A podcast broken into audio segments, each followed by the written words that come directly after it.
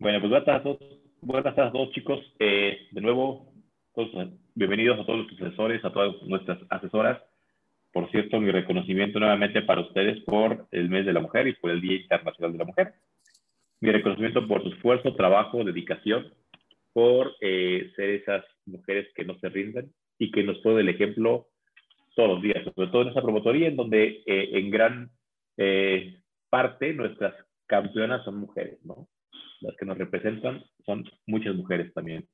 Y bueno, para continuar con, eh, con este, pues esta, este mes de la mujer, hoy tenemos una invitada especial. Ella es, eh, como ya vieron en, su, en, nuestro, en, en nuestra publicidad, es Mariana Canto. Ella es una asesora de la Ciudad de México. ¿no? Eh, ella está allá. Les cuento sobre ella. Ella tiene eh, ya seis años como miembro de DRT, eh, desde que empezó, dos y tres diamantes todos los años. Obviamente se graduó con misión honorífica, es miembro del grupo Atlantis, es miembro del equipo Centurión y bueno, actualmente también mentorea a asesores para llegar a la MDRT. Eh, así que quiero que recibamos, por favor, con un fuerte aplauso a nuestra invitada especial, que es Mariana Canto. Hola, Mariana. Hola Daniel, muchísimas gracias. Hola a todos, buenas tardes. Muchísimas gracias por la invitación, muy contenta de estar aquí. Gracias, gracias, gracias, a ti por, por eh, darnos espacio. Yo sé que tienes una agenda muy ocupada, muy apretada, pero qué bueno que, que hayas accedido a nuestra invitación y que nos regales un, minuto de, tu, unos minutos de tu tiempo y de tu experiencia sobre todo, ¿no? Entonces, eh, quiero empezar con nuestras preguntas del día de, del día de hoy. Y bueno, entonces, Mariana, pues si me permite, voy a comenzar. Eh, y la pregunta pues, que siempre hago, es, la primera es, ¿cómo llegaste a esta carrera? Pues fíjense que, que fue un, una situación muy chistosa. Este, yo vendía publicidad, trabajaba para una agencia de, de publicidad para armado de escaparates, se llama POP. Y lo que me sucedía ahí es que trabajaba domingos en la noche, sábado, o sea, como todos los días y de repente llegaba un punto en el que yo tenía topes en cuanto a comisiones y había muchísimas áreas que no, no estaban funcionando este, como para que cerrara las ventas. Entonces yo me sentí muy limitada en ese sentido y empecé a buscar trabajo. Y eh, pues metí mi currículum a OCC y ahí de repente me reclutaron de, de una promotoría de seguros Monterrey y cuando fui a la entrevista eh, me llamó la atención, pero no entendía muy bien de qué se trataba y cuando pues me explicaron el esquema de incentivos dije, ajá, pero ¿cuál es el sueldo? y me decía, no, este es que no hay sueldo, es más bien como que te tienes que ganar las comisiones. Y yo, no, pero a la quincena, ¿cuánto me van a dar? y entonces, este, pues me fui, la verdad me fui, me dio mucho miedo entrar a la parte del emprendimiento y seguí en entrevistas de trabajo. Y siempre me, me, seguí topando con esta cosa, ¿no? O sea, yo podía vender mucho, pero siempre llegaba un tope, este, tenía que trabajar días que quizás no estaba tan contenta, o algún producto que no me hacía como un sentido venderlo.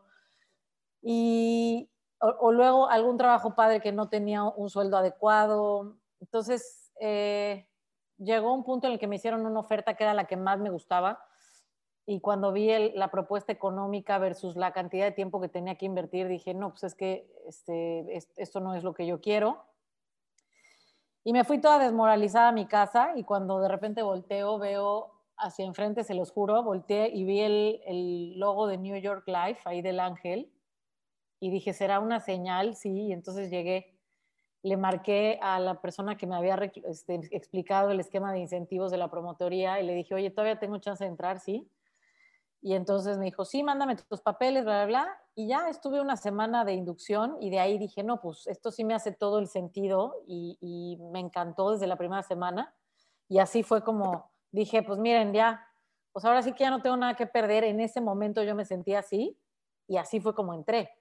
Y conforme fui avanzando y bien, fui encontrando este sentido social que tiene la carrera, esta cuestión de, pues que al final iba a ganar conforme yo trabajara, me daba mucho más paz que depender de algún jefe o jefa que pues en algún momento si para esa persona yo no era capaz o no, no daba el ancho del puesto, pudiera ser más riesgoso que me, que me corriera, ¿no? Entonces pensando en, dándole un giro a la idea de emprender, este, me arriesgué, me arriesgué y dije, pues venga, le voy a entrar. Y me dejé guiar, me dejé guiar por el proceso de Seguros Monterrey, creo que es buenísimo.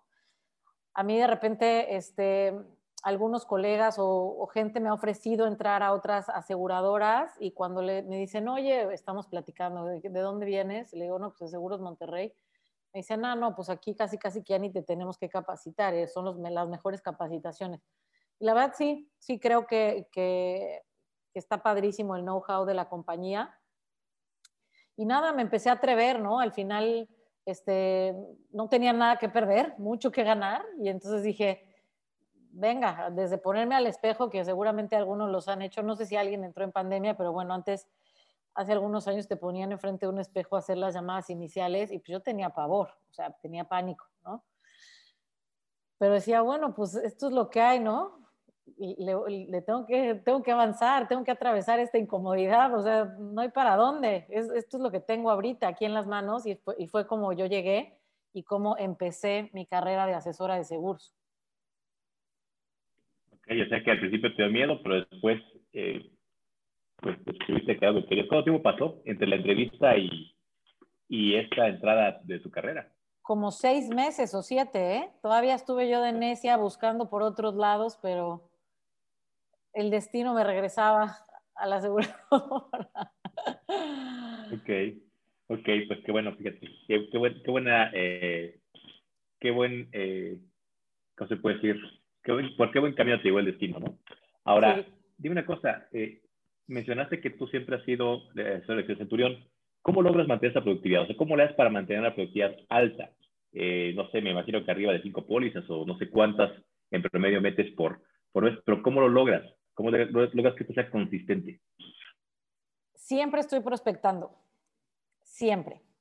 O sea, no hay una manera en la que yo vea que no prospecte, porque yo ya transformé mi mentalidad en algo que entiendo que es mi propósito. O sea, es un propósito que yo tengo que es mucho más grande que mi economía, que este, mi bienestar en, el sentido laboral sino más bien que es un, eh, el ser asesora de seguros para mí representa eh, un propósito muy, muy claro y una labor muy importante de proteger familias. Entonces, en el momento en que yo entiendo esa responsabilidad, siempre estoy prospectando.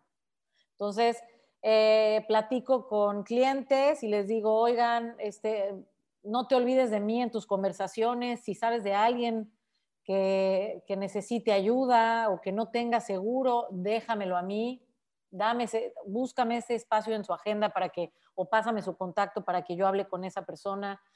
Eh, si sabes de alguien que no tenga gastos médicos, por favor, ayúdame a ayudar. Eso eh, en cuanto a clientes, en cuanto a amigos que luego a veces, que seguramente muchos lo han vivido, el mercado natural a veces pues no te trata tan bien, ¿no? O sea, como que dicen, no, no, a mí no me vendas nada, este, no, ni quiero seguros, ni me interesa, ni me platiques, ¿no? Entonces, ¿cómo le di la vuelta yo a eso? Fue haciendo, y que al, día de hoy lo sigo haciendo, es, no te voy a vender un seguro yo a ti, a menos que tú me pidas que te venda un seguro.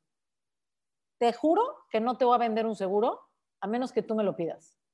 Lo que sí necesito es explicarte cómo funciona mi trabajo, porque tienes la capacidad de ayudarme y de ayudar a muchas personas. Entonces, déjame platicarte y ya. Y de ahí, pues van saliendo este, prospectos o van, eh, o ellos mismos se van volviendo mis clientes.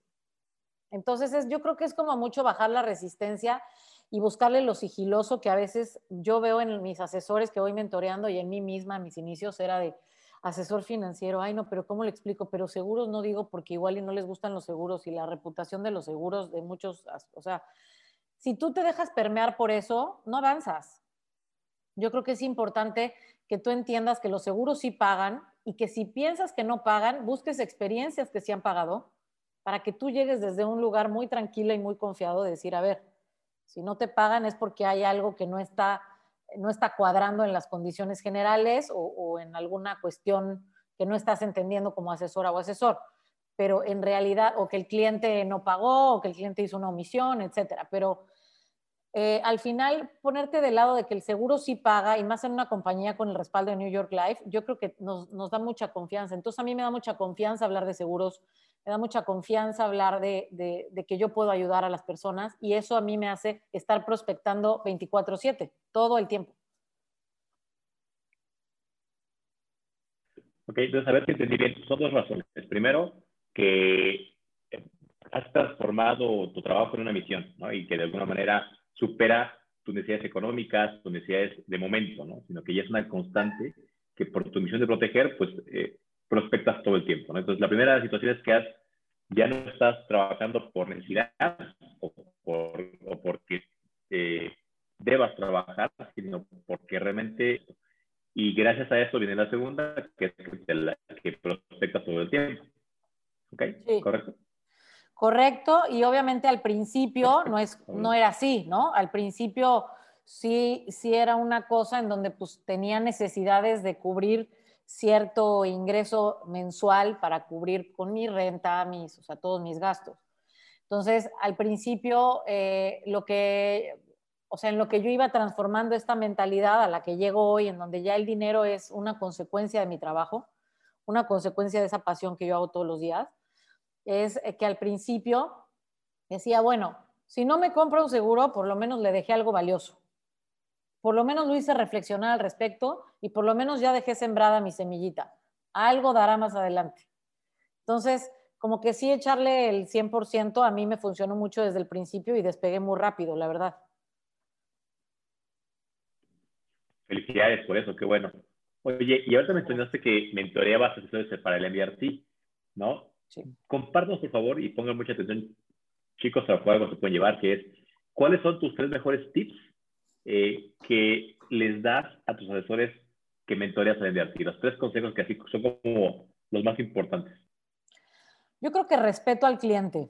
Ese sería mi primer, mi primer consejo. Creo que hay que respetar al cliente siendo puntuales, hay que respetar al cliente este, dándole un espacio para hablar de sus necesidades y entenderlas y explorarlas.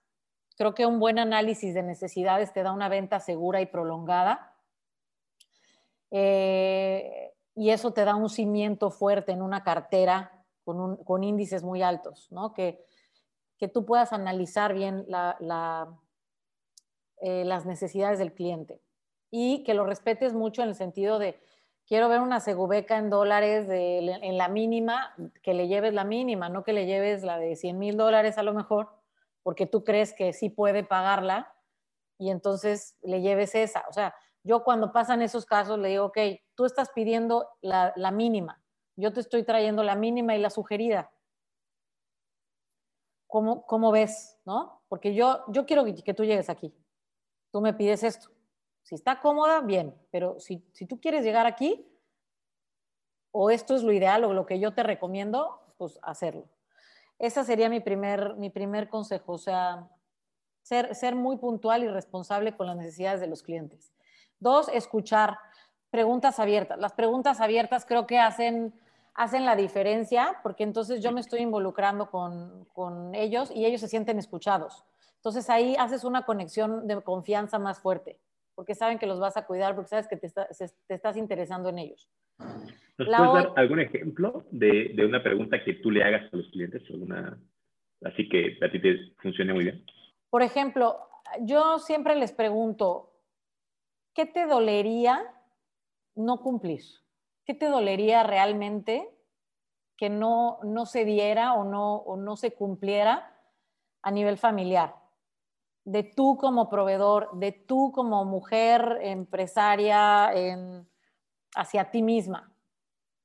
O sea, ¿qué, te dolería?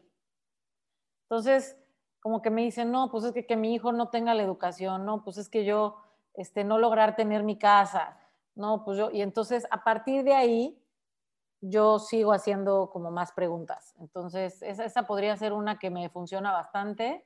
Otra es, em, cuáles son las cosas que más valoras en la vida. Porque acuérdense que estamos hablando de un negocio familiar y emocional totalmente. Entonces, a mí me puedes traer una explicación actuarial y pues está muy interesante, pero ya me pierdes. A mí, a mí en lo personal me pierdes, ¿no? Este, pero si me combinas una parte de la lógica con la matemática básica y la emoción, me engancho. O sea, eso, esa combinación he hecho yo y siempre mis clientes, cuando los veo muy financieros, pues me jalo para el financiero, pero yo estoy mandando estos tres. El, el lógico, el emocional y el matemático lógico, emocional. Y lógico y emocional, me refiero a lógica de, eh, porque la lógica tiene que ver con la matemática, ¿no? Pero la lógica en el sentido de hacerlos pensar, ¿no? Este, no puedes ahorrar 3 mil pesos, pero sí puedes pagar 12 mil pesos en una camioneta, por ejemplo, al mes. Preguntitas así, que no le estoy diciendo, no lo estoy insultando, pero le estoy haciendo analizar. Porque cuando les dices, no, es que no, ok, ¿para qué sí te alcanza? Me dicen, no, es que no me alcanza, ¿para qué sí te alcanza? No, o cuánto proyecto estarías tú dispuesto a destinar, a, cuánto dinero estarías dispuesto a destinar a este proyecto tan importante. Es tu etapa más vulnerable en el caso de la vejez. Es la etapa más vulnerable de tus hijos. ¿Cuánto dinero estarías dispuesto a entrarle? Entonces, esas preguntas, y me quedo callada, esas preguntas los hacen así como, como el revolcadero de Acapulco. ¿No? Siente que están ahogando, ¿no? Okay. ¿Eh? Oye, y ahora siente, que están ahogando, tú siente que lo estás ahí como, ya estoy como revolcando en la ola, ¿no? Ya. Pero sí. Pero es que es verdad, o sea, tienes que preguntar las cosas con confianza, porque creo que como acabas de comentar, a muchos asesores puede dar un poquito de temor hacer preguntas así, ¿no? Como, como y si se enoja, o y si pues este, ya no me compra porque se siente de una forma eh, señalado, ¿no? O agredido. Entonces, pero pues hay preguntas que ya que te posicionas bien, pues tienes que hacer, ¿no? Y eso puede ser de y lo, que yo, lo que yo creo, digo, para, para cerrar este punto, es que, y, y también un consejo que les doy es, ubíquense como los asesores profesionales de seguros que son. No eres un cuate que le está dando un consejo, no eres una amiga que le está dando un consejo a alguien. Tienes la capacitación, las credenciales y la calificación para hacerlo. Entonces, yo no vine aquí a ser tu amiga, o sea, sí que puedo ser tu amiga, pero yo vine a hacerte aquí a hacer pensar y analizar de los riesgos que hay de la vida y cómo te puedo ayudar a cubrirlos. Y eso requiere de una asesoría y de un análisis. Y ese análisis requiere de preguntas no tan, no tan, no tan fáciles. Entonces pueden, si se sienten más cómodos pidiendo permiso para preguntar, también puede ser, ¿no? Te puedo hacer algunas preguntas que seguramente no van a ser tan cómodas, pero que te van a ayudar a darte cuenta de cosas valiosas. Sí, órale. Normalmente te dicen que sí, ya el que te diga que no, pues te echas el speech de, pues los seguros son esto, ¿no? Pero normalmente te dicen que sí, pero sí tienen que ver seguridad en ti. Porque al final... Puedes poner ese marco. Sí, porque tú eres la persona de esta que... manera? ¿Mande? Que digan que, la verdad es que, como dices, si le pones, oye, te puedo hacer preguntas de esta manera que al final son para tu beneficio y te ayudan a entender dónde estás. Y pues si que te diga que no. Y cuando te dice que sí, pues ya te da todo el permiso para, dijeras tú, para revolcarlo en la ola, ¿no? Sí, lo revuelcas tantito para que reaccione, porque andan, andan pensando en, el, en la renta, en el coche de la esposa, este, la otra en, en la bolsa y los zapatos, o sea, hay que, hay que hacer este tipo de preguntas porque no hay tiempo. A veces es, una cuestión de, dos semanas en donde alguien ya no está. Y se fue, y se fue esa posibilidad de ayudar a las familias a que tengan una estabilidad y una continuidad de algo. Entonces, sí, es, bien importante y bien responsable este, de nuestra parte, creo yo. Entonces, sí. Se vale hacer esas preguntas. Claro. Oye, y ahora, bueno, sabemos que tienes seis años en la mesa, que has sido comisionista, y todo cuando uno habla de eso, pues pareciera fácil, ¿no? Es decir, eh, parece que siempre te va bien, pero imagino que también has tenido días difíciles, días en donde te cancelan, en donde un cliente que te haya firmado una póliza grande te dice, ¿sabes qué? Mejor espérate, ¿no? O, días en donde te diste cuenta que te quedaste nada de ganar una campaña o un premio que importante y que sientes eh, mal, ¿no? Entonces, ¿cómo te repones tú, Mariana, de un día difícil? ¿Cómo te levantas? Eh, si, fue un día difícil por alguna coincidencia de nos, O sea, que por alguna razón tuve varios nos, me cancelaron o me pues, pusieron una póliza o lo que sea. Creo que mm, lo primero que me digo a mí misma es que nada es personal. No es personal hacia mí. Es, hay otras cosas. Entonces ahí me, me clavo en las objeciones. Empiezo a recordar qué me dijeron o qué, este, qué, qué les dije yo, ¿no? Y entonces ahí eh, empezar a ver si hubo algo o algo que yo podría cambiar a partir de ahí para que ya no lo posponga, para que no, o sea, ¿cómo, cómo le podría dar la vuelta? Pero lo primero que hago es pensar que nada es personal, mucha, mucha, mucha paciencia con, con, o sea, al final sabemos que estamos en una carrera en donde el 100% del bateo, pues a lo mejor estás en el 30, 40, 50 y ya eres un campeón, o sea, el no va por añadidura, ¿no? El no es parte de la vida y es, es parte que yo, yo abrazo, ya, ya no me siento mal, no me siento rechazada, porque al final no es algo, o sea, si una persona tendría todo el derecho de que no querer que yo sea su agente, y está bien, y yo tampoco pues quiero forzarlo, ¿no? Pero de alguna forma, creo que mientras más nosotros entendemos que no es personal, que puede ser que el cliente no está listo o que necesita más información o que no te entendió o que, entonces, esa es una, ¿no? Como no tomármelo personal, abrazar el no como una, una estadística y no como algo dramático, ¿no? Y eh, número tres, hacerles una pregunta. Cuando ellos me posponen o me dicen algo, yo les digo, eh, Rodolfo, ¿hay algo más de mi parte en este momento que yo te pueda dar, que esté en mis manos, para que no pospongas este proyecto tan importante? ¿Hay algo más que esté en mis manos? Informa y entonces ahí desgloso. Información, una propuesta más cómoda, una propuesta que quieras comparar, eh, alguna cosa que no hayamos hablado desde el inicio que te preocupe tu postura con el plazo, con los plazos, o sea, le saco todo el abanico de objeciones y me adelanto. Entonces, eso hace que ellos digan, híjole, sí, la verdad es que no, siento que no voy a poder con 5 mil pesos. ¿Hay algo más bajito? Claro que sí, sí hay algo más bajito, es esto.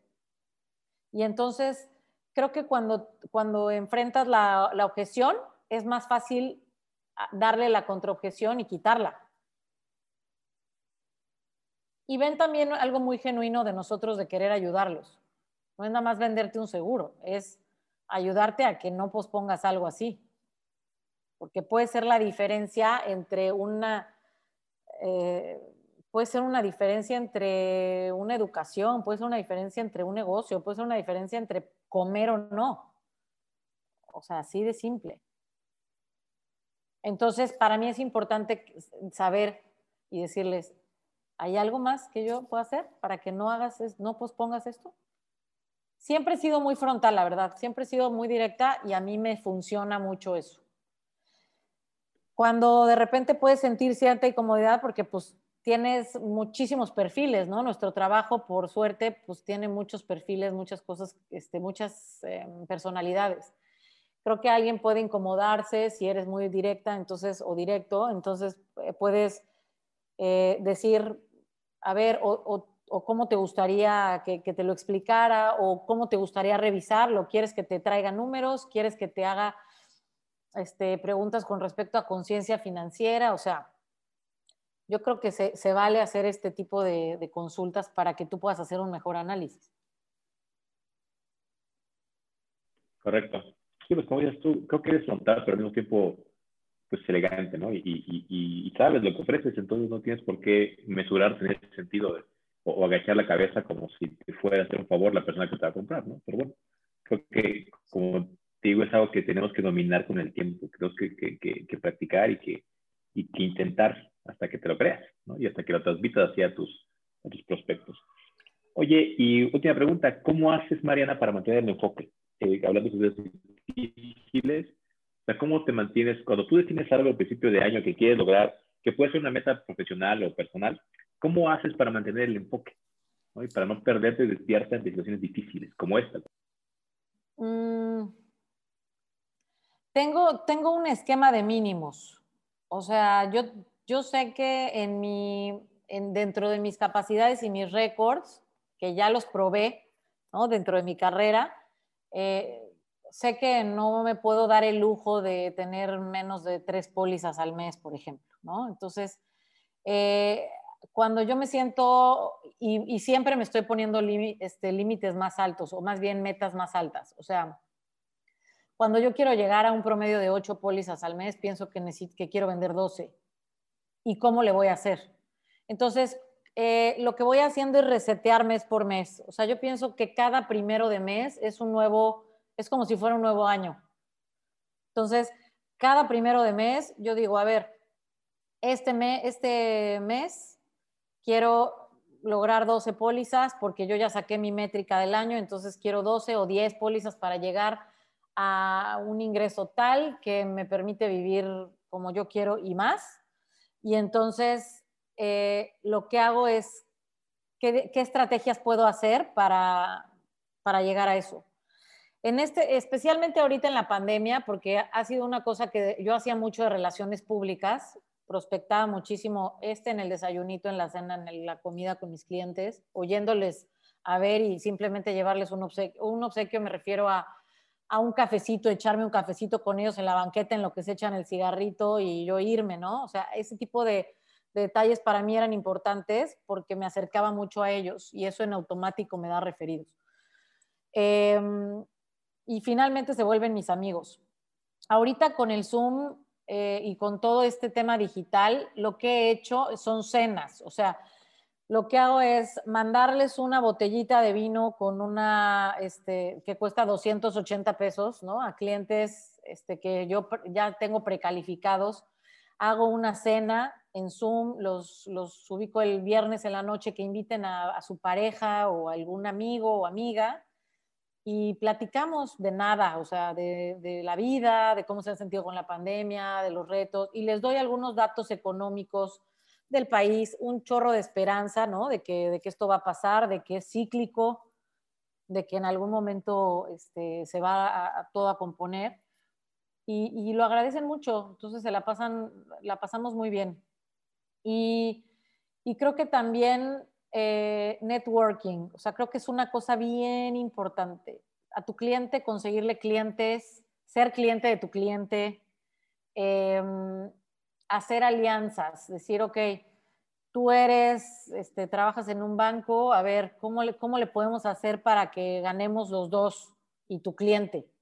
Ganar, ganar, ganar, ¿cómo le hacemos? Y entonces empezar a buscar estas alianzas para que haya como sinergia, ¿no? De crecimiento económico y bienestar. Hay, hay clientes que se han quedado sin chamba y les he conseguido chamba, así, así se las pongo. O sea, digo, este señor tiene siete pólizas conmigo y lo veo angustiado porque no sabe si, si va a poder y de repente empiezo a ver a mis contactos, los pongo en contacto y ha sucedido eso. Digo, bueno, qué, qué maravilla que poder ayudar no solo en su seguro, sino de esa forma. Entonces, eh, puede sonar lo que les digo como a veces muy, muy estratégico en ventas, y sí lo es, pero también tiene un toque muy humano, muy cañón. Porque al final, cuando han habido crisis y me dicen, necesito lana, necesito cancelar, necesito posponer, no, no voy yo por encima de ellos. Siempre van ellos arriba de mí, porque son mis clientes, porque es su lana. Claro, yo siempre les voy a tratar de hacer que no cancelen su póliza, que no, y les voy a hacer así de no, no, por favor, no. No, porque no, y escríbeme una carta para tus beneficiarios y di aquí que es por tu propia voluntad y que, o sea, ¿qué, qué les diría yo si me vienen a reclamar que por qué no te insistí? Entonces, eh, como que se va haciendo una amistad y, y creo que puede ser una amistad bastante respetuosa y muy abierta en el sentido de que estamos ganando los dos. Él está ganando o ella está ganando protección yo estoy ganando dinero de ayudarle. Y siempre estoy ahí. O sea, me hablan, me dicen, oye, ¿podemos tener una junta el domingo porque esa es la única hora que puedo? Claro que sí. El sábado en la mañana, a veces me da muchísima flojera, muchísima flojera porque digo, ya llegué a mi día de descanso ya. Y no, me dicen, por favor, o, ni siquiera me tienen que decir, por favor. Digo, no, pues venga. ellos han estado ahí echándole con su lana, pues yo también, o sea, entonces no sé, como que sí es una parte de mucho compromiso. Otra cosa que les quería decir en sus presentaciones, que, les, que veo mucho en mis mentoreados, es que siempre ponen esta cosa, y espero, Daniel, que no sea algo que tú, que tú expliques en, en las presentaciones para las citas iniciales, pero lo que yo he notado desde mi experiencia es que cuando tú le llevas al cliente a hacer un gastos e ingresos, o sea, lo que gasta y lo que gana desde la primera cita, lo haces pensar más en sus deudas que en sus proyectos, sueños y sus verdaderas responsabilidades de protegerse. Lo que yo les diría es, neta, no usen eso en la primera este, presentación, inténtenlo. Solo lo usaría si él está en una crisis y ustedes le van a ayudar a hacer un ajuste y un balance de sus gastos e ingresos. Pero no decirle, oye, es que debes en la tarjeta tanto, es que tienes cuatro créditos hipotecarios y, dos de coche, porque lo que menos van a querer es comprarles un seguro, honestamente.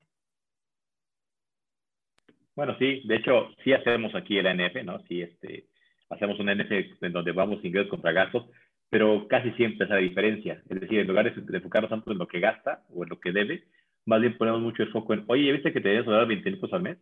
¿Dónde están? ¿No?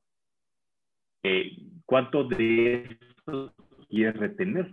Porque ahorita no lo está reteniendo. ¿Sí me explico? Entonces, es como, digo, como dices tú, que aquí tiene su estilo, aquí ellos al final lo escucharán y tratarán de poner en práctica lo que, lo que, eh, lo que les funcione, ¿no? Y lo que, y lo que finalmente quieran lograr. Pero digo, sí, sí lo hemos instalado como, como promotoría. Sin embargo, también muchos de ellos han hecho ajustes en ese, en ese tipo de archivos, ¿no?